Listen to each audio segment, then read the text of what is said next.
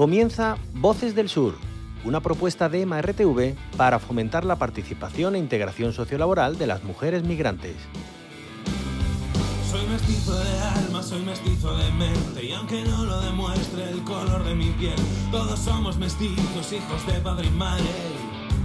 ¿Quién no lo es? Si lo puro es lo neutro, yo prefiero lo impuro. La mezcla es la clave, dame combinación. No me cuentes milongas, yo prefiero la vida a todo color. De rifles y parices, de estúpidos y lerdos, de lo absurdo de estar muertos. Tomemos un momento y hablemos de todo ello. Dime, ¿cómo lo ves, compañero? Y aunque siga viendo el mundo más y mal, y aunque ya no exista la revolución, y aunque pierda mis batallas y las tuyas también, dame color. Y aunque siga viendo el mundo más y mal, y aunque ya no exista la revolución, y aunque pierda mis batallas y las tuyas también, dame color, dame color.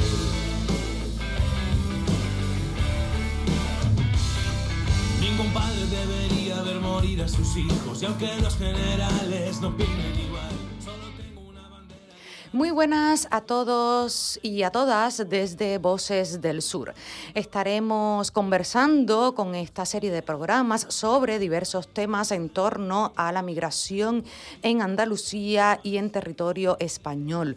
Con este programa fomentamos la participación de las mujeres de origen migrante en Sevilla y es un espacio para descubrir las voces del sur en una Sevilla multicultural. En esta emisión en particular estaremos tratando sobre políticas migratorias europeas, nacionales y regionales como articulación compleja. Y para abordar este tema estaré conversando hoy con Yaribey Hernández, abogada especialista en temas migratorios en el marco jurídico español, asesora jurídica en Cáritas de Sevilla y colaboradora en la Fundación Sevilla acoge. Pero antes vamos a estar mm, yo transmitiéndole un poco de mi experiencia personal en cuanto a esta experiencia, vuelvo y repito, en el enfrentamiento, por decirlo de alguna manera, con las políticas migratorias del Estado español.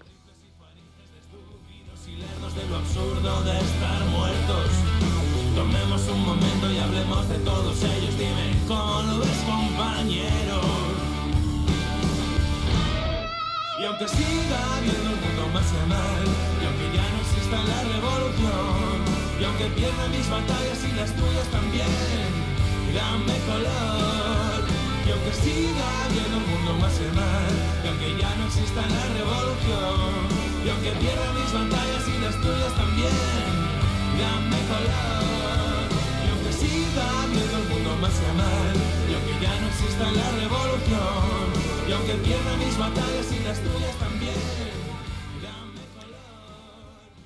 Soy Jus Escobar y vengo a ofrecerles un poco mi testimonio personal en lo que refiere a mi experiencia de conocimiento y de gestiones con respecto al marco jurídico en el Estado español. Yo creo que mm, es indiscutible que la estrategia de lucha contra una inmigración ha condicionado pues la gestión de los cauces legales migratorios tal como hemos asistido a un endurecimiento paulatino del modelo de entrada y de las condiciones de permanencia de los migrantes en España y que se ha revertido en contra de la población inmigrante, particularmente de la población inmigrante, digamos, con más vulnerabilidad desde muchos aspectos.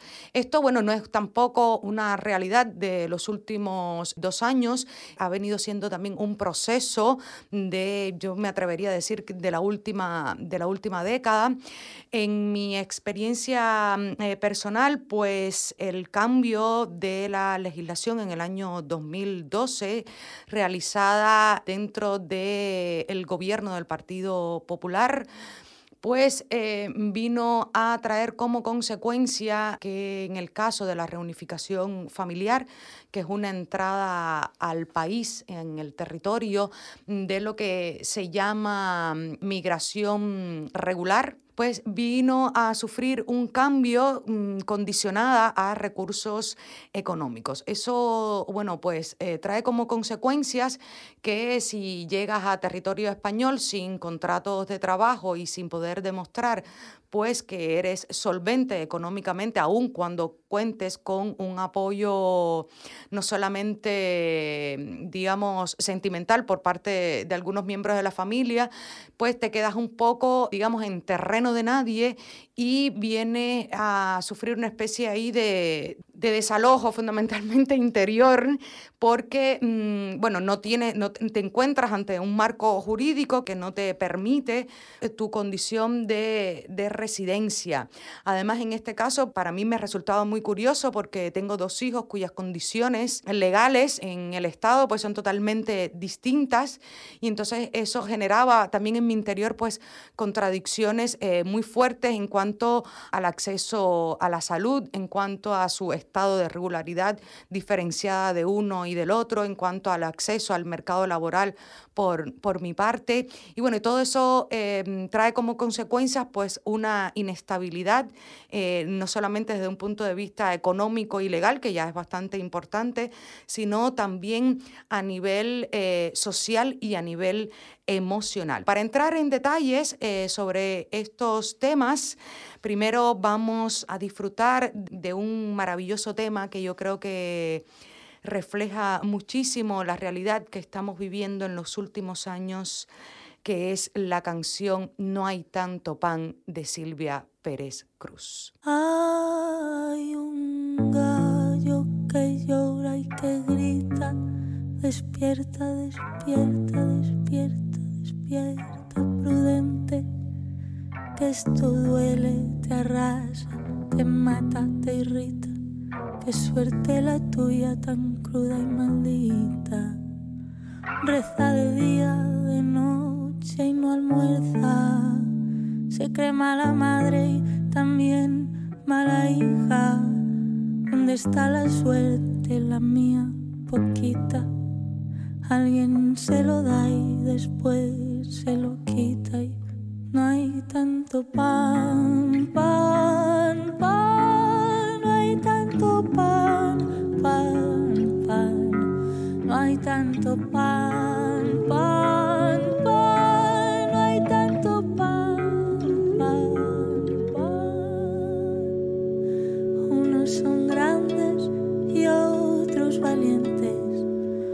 traicionan y otros son fuertes Despierta Mercedes, Jaime y Patricia, Tomás, Martín, Juan, Lola, Pablo y Cristina.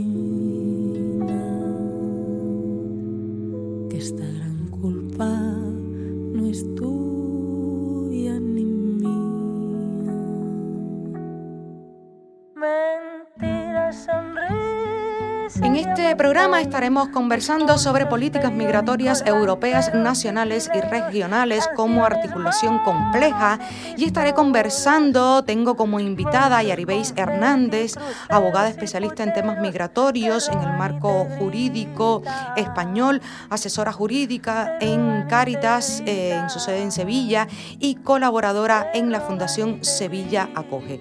Bienvenida Yaribéis, muchísimas gracias por compartir con nosotros en esta emisión de Voces del Sur y por supuesto por colaborar con nosotros y transmitir también tus conocimientos como asesora y especialista en temas migratorios.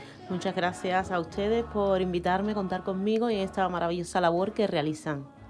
Muchísimas gracias. Bueno, vamos a comenzar un poquito describiendo o contextualizando mm, de dónde provienen las diferencias en cuanto a las categorías migratorias, porque no todos los mm, migrantes en Europa y en España estamos dentro de las mismas categorías.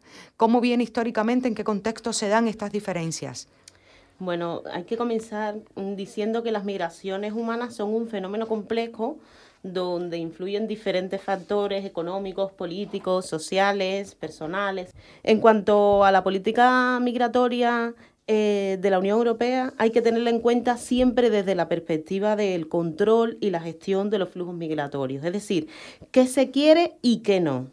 O quiénes pueden y quiénes no. Eh, primero, desde una perspectiva económica. ¿Qué nos aportan? O mejor dicho, ¿qué podemos aportar? En ese caso, fuerza de trabajo. De hecho, la persona que viene de fuera, por regla general, eh, realiza funciones o actividades que los mismos nacionales eh, se niegan a cubrir los puestos estos en cuestión.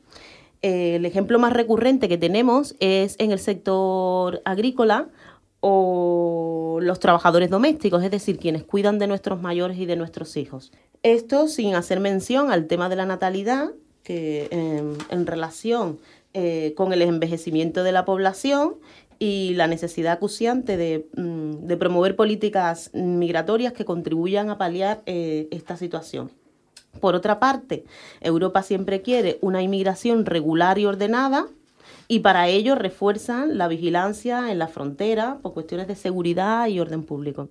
No podemos dejar de mencionar que la normativa europea plantea la integración también de personas migrantes como una necesidad una necesidad que llevará aparejada una serie de mm, regulación, de normativas y sobre todo de, mm, de sensibilización en la población. Nosotros, cuando imparto algunos cursos sobre políticas migratorias, siempre hago mención que para mí el punto de partida fundamental en materia de flujo migratorio es la firma del acuerdo Schengen, que comenzó en el año 85, entró en vigor en el 95, España eh, se adhirió eh, con anterioridad en el 91 y en la actualidad este espacio abarca la mayoría de los estados de la Unión, de la Unión Europea, más Islandia, Noruega, Liechtenstein y Suecia.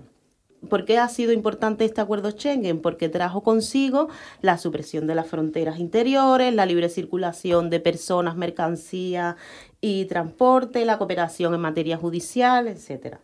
En su artículo 1, y ya aquí ya te voy respondiendo a las categorías de las que me estabas haciendo mención, en su artículo 1 este acuerdo define a extranjero como toda aquella persona que no sea nacional de los Estados miembros de las comunidades europeas. Por tanto, a partir de ahí comienzan a diferenciarse categorías de personas según su situación administrativa. Están los nacionales, que son los que residen en su territorio, los ciudadanos de la Unión, que residen en otro Estado miembro, por ejemplo, un francés que reside en España es un ciudadano de la Unión, o ciudadanos de terceros países, que son todos los que no pertenezcan a la Unión, que estas personas pueden estar en situación regular o no, Nunca, por favor, decir ilegal porque no han cometido ningún delito, sino han cometido una infracción administrativa. Por lo tanto, sería el término irregular el correcto.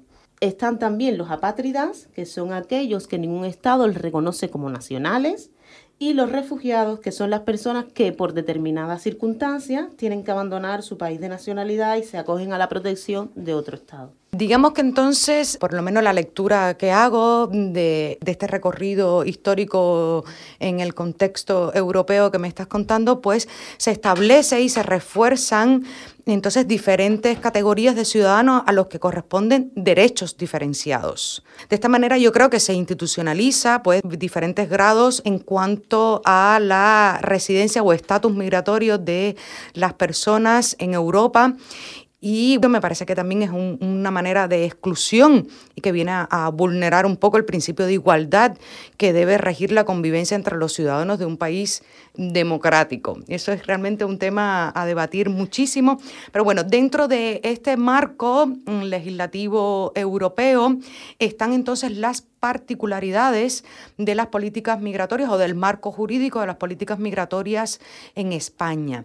¿Cuáles son las características fundamentales de este marco jurídico en España con respecto o manteniendo pues ese vínculo, esa relación.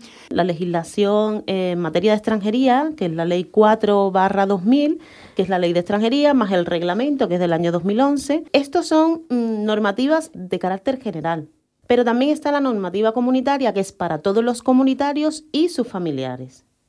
Entonces son dos tipos, son como dos tipos de régimen Que van en paralelo. que van en paralelo, exactamente. Ahora, ¿a quién no se le aplica ninguna? O sí se le aplica, pero en régimen de irregularidad, aquellas personas que no cumplen con algunos requisitos que las oficinas de extranjería exigen o exige la ley, el reglamento en este sentido, y por carecer de alguno de esos requisitos no pueden regularizar su situación y se encuentran eh, sin, sin documentación en España. Entonces, en materia europea existen diferentes tipos de normativas, normativas comunes, eh, las directivas, las decisiones, los acuerdos, pero para mí de las más importantes y las que más se utilizan son los reglamentos y las directivas. ¿Por qué? Porque los reglamentos es legislación de la Unión eh, pero son de obligatorio cumplimiento, de aplicación directa en los Estados miembros desde el mismo momento en que son publicadas. Y las directivas sí son las que te dan el tiempo de, para transponerlas, es decir, para que formen parte de tu legislación, de la legislación nacional, que también son obligatorias. Y, Pero y se tienen- pueden particularizar, digamos, ¿no? De acuerdo al contexto nacional. De alguna manera mm, te dan una cierta mm, facultad de interpretación, pero, pero la interpretación es restrictiva. Ya. Aun y cuando España hace algunas veces eh, interpretaciones bastante Abiertas, digamos. abiertas, digamos, sí. Para eso están las diferentes sentencias que ya se han dictado. Y estas directivas son las que más se utilizan en materia de inmigración y extranjería. Por ejemplo, una de las más conocidas es la Directiva de Retorno del año 2008 de la Comisión Europea sobre que precisamente trata sobre inmigración irregular que habla mm, sobre los procedimientos comunes de la Unión para el retorno de los extranjeros, de los, de los nacionales de terceros países que están en situación irregular. Que aquí es donde se menciona el tema de la expulsión, que seguro que es un término que, que muchas personas conocemos, que mm, y últimamente en los últimos dos años, en los procedimientos sancionadores en materia de extranjería, casi todos están terminando con expulsión, orden de expulsión inmediata y no con multa que era anteriormente la sanción procedimiento era- generalizado. exactamente era la sanción más beneficiosa por una infracción administrativa por el simple hecho de estar en España sin tener documentación y también hacen mención en esta directiva a los centros de internamiento que también eso eh, ha sido materia de mucha discusión eh, en España, que hay que tener en cuenta que el tiempo máximo de estancia en un centro de internamiento en España son 60 días. Más de 60 días no pueden ser que es una privación de libertad de movimiento eh, durante 60 días y prácticamente ya después a la calle y continúan en situación irregular hasta que puedan regularizar su situación de una manera u otra. Realmente la legislación española de alguna manera aboca a estas personas a pasar tres años en situación irregula- irregular para poder lograr después una, una autorización de residencia o trabajo a través de las circunstancias de la autorización por circunstancias excepcionales, que es el arraigo social, que es lo que todos conocen. Y en cuanto a materia, mm, en las disposiciones normativas autonómicas y estatales en España, se hicieron tres procesos extraordinarios de regularización de aquellas personas que se encontraban en situación irregular y se dieron en el año 91, en el 96 y en el año 2000. Después del año 2000 n- no ha habido más ninguna otra regularización extraordinaria y en ese mismo año fue que se dictó la Ley Orgánica 4 del año 2000, del 11 de enero, es la ley de extranjería, de, sobre derechos y libertad de los extranjeros de España y su integración social, que esta ley en el mismo año en que, en que entró en vigor, entró en vigor en enero y en diciembre la modificaron. Es decir, y a partir de ahí ha sufrido varias otra- otras eh, modificaciones, pero es la que está actualmente vigente. Pues tenemos el reglamento de ley de extranjería, que es el Real Decreto 557 de 2011, que entró en vigor en plena crisis prácticamente. Mm, tiene su, su lado positivo porque este mm, reglamento es el que dio por primera vez la posibilidad de solicitar el arraigo del que antes te había hecho mención y mm, supuso un paso de avance, un tímido, pero un paso de avance para la regulación del flujo migratorio en España. Y después también tenemos que hacer mención del Real Decreto del Real Decreto 240 del 2007, que es el reglamento del régimen comunitario, que es el que habla sobre la- las disposiciones de cómo se regula las autorizaciones de residencia para los comunitarios que vivan en España o sus familiares. ¿En qué medida ha cambiado el marco legal de la política migratoria durante la última década, teniendo en cuenta justamente lo que decías, o sea, en un contexto de crisis económica? Bueno, sobre todo se ha dado mucho el caso de las irregularidades sobrevenidas. Es decir, había muchas personas migrantes que ya tienen un arraigo en España, que llevaban muchos años en España eh, que habían obtenido su documentación, pero a raíz de la crisis han perdido esto, esta documentación porque no tienen eh, contrato de trabajo o medios económicos suficientes para demostrar de que no van a ser una carga a la seguridad social, como bien ponen en las resoluciones de la subdelegación de gobierno de extranjería. Y estas personas ahora se ven o que tienen que comenzar desde cero para lograr una documentación y sus hijos también se ven en esa circunstancia. En el 2015, si mal no recuerdo, eh, viene, surge también pues otro cambio eh, con respecto ya en un término más específico, que es el de eh, a la hora de acogerse a la nacionalidad española, donde se incluyen otros elementos a tener en cuenta, que traen, digamos, incidencias o consecuencias desde un punto de vista de gestión pero no solamente en ese sentido, sino también desde un punto de vista económico e incluso yo diría que hasta emocional, porque incluye eh, determinados exámenes. Tu valoración con respecto a estos cambios en la legislación y cómo lo ha tenido que enfrentar la población migrante sobre todo porque estas son condiciones para el arraigo, que era lo que estamos mm, comentando un poco, ¿no? Sí. En este caso tengo yo mi opinión muy particular, ¿no?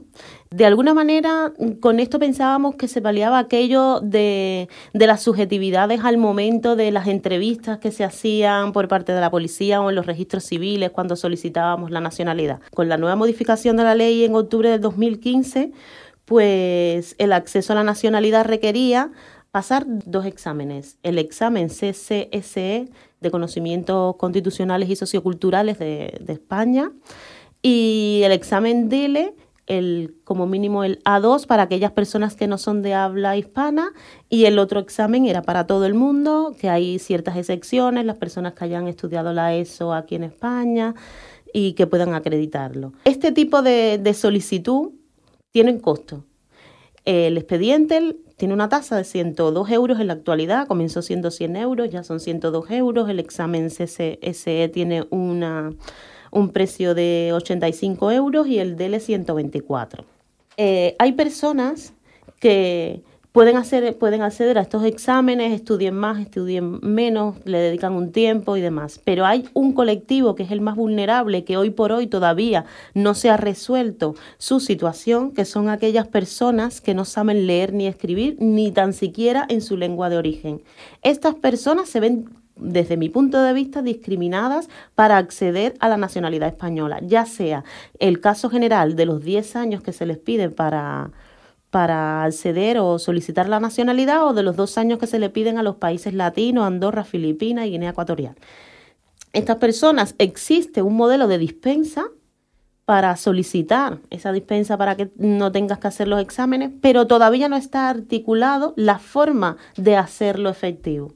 Entonces, nosotros mm, tengo casos que hemos tratado de, solicitarlo a través de, del registro general para que lo envíen a Madrid, pero no hemos tenido todavía ningún tipo de respuesta.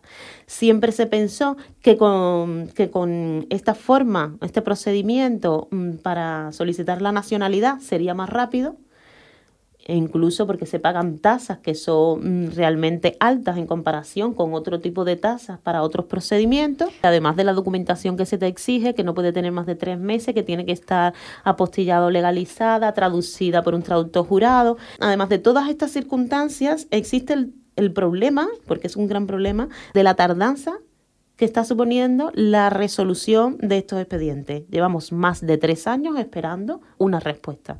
Y bueno, esperemos que esto sea un camino en el que se siga trabajando siempre en pos de una equidad para todos y todas los que convivimos y que aportamos también eh, social y económicamente en territorio español. Muchísimas gracias, Yaribey, por tus consideraciones, por tu presencia aquí en el programa. Muchas gracias a ustedes. Bueno, pues nosotros vamos a seguir conversando en otras emisiones de Voces del Sur sobre temas migratorios.